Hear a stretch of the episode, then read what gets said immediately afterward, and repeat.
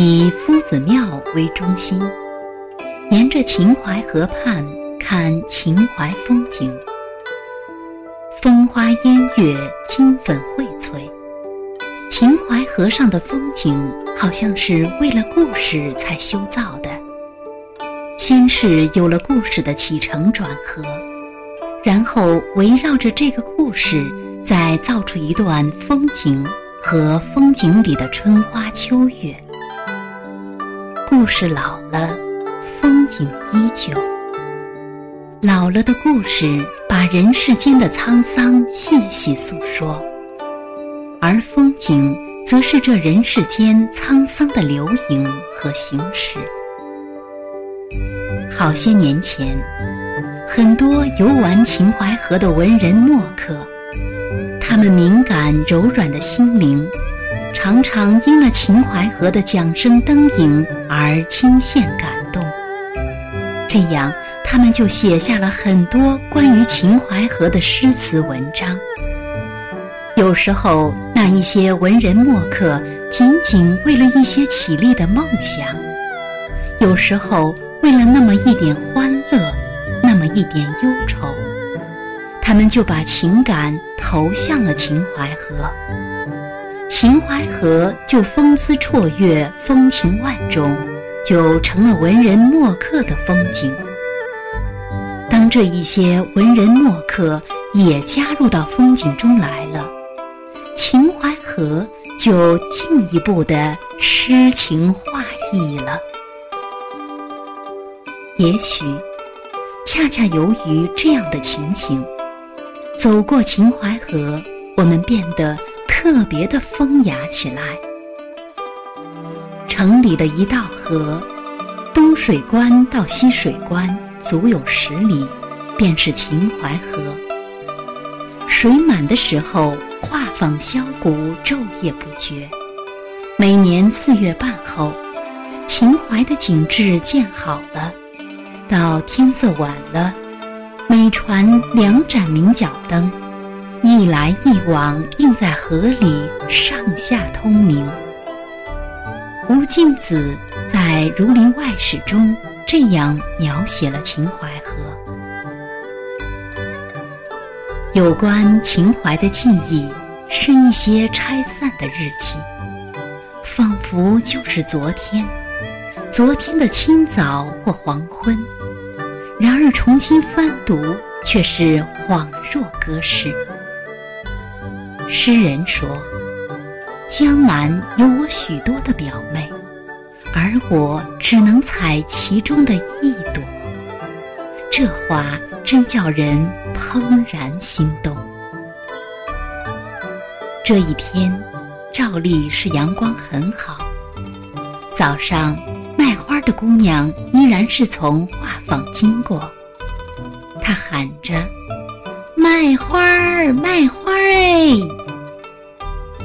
他的声音是甜津津和脆生生的。花儿是新摘的，花瓣上还有昨夜的露珠。就在这时，画舫的窗子吱咯一响，小姐探出头去。小姐是冯梦龙笔下的小姐。是木刻影印的三言二拍里的小姐，卖花的姑娘立在桥头，看看桥下的流水，水上的荷花，今天心情真好。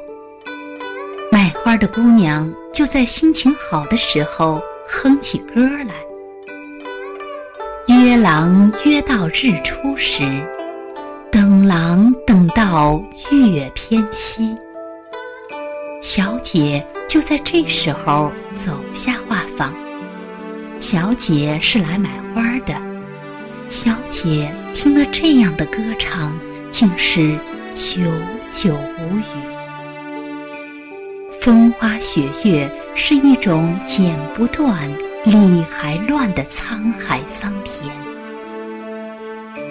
后来，安堂就是秦淮河上的这个小姐的家了。往事过眼，岁月无痕。一颗菩提的种子落在宿命的佛土，暮鼓晨钟。小姐只在忆起那支民歌时，有了超越红尘的飞升。烟笼寒水月笼沙，夜泊秦淮近酒家。商女不知亡国恨，隔江悠唱。后庭花，这是唐诗里的秦淮河。唐诗里的秦淮河，繁华并且伤感。岁月如流，悠悠秦淮，繁华似水，伤感是岸。淮水东边旧时月，夜深还过女墙来。这是梦醒时分的感怀，人们不愿意忘记厌绝风尘的李香君或是柳如是，不愿意忘记回眸一笑百媚生，更不愿意忘记芳心峡谷在风起云涌中的长歌当哭。白骨清辉长暗消。桃花扇底送南朝，不因重作兴亡梦，儿女浓情何处消？这一朵桃花，是已经消亡了的大明江山，在后来的岁月中最抒情的一个刹那。这一刹那的开放，是秦淮河上的。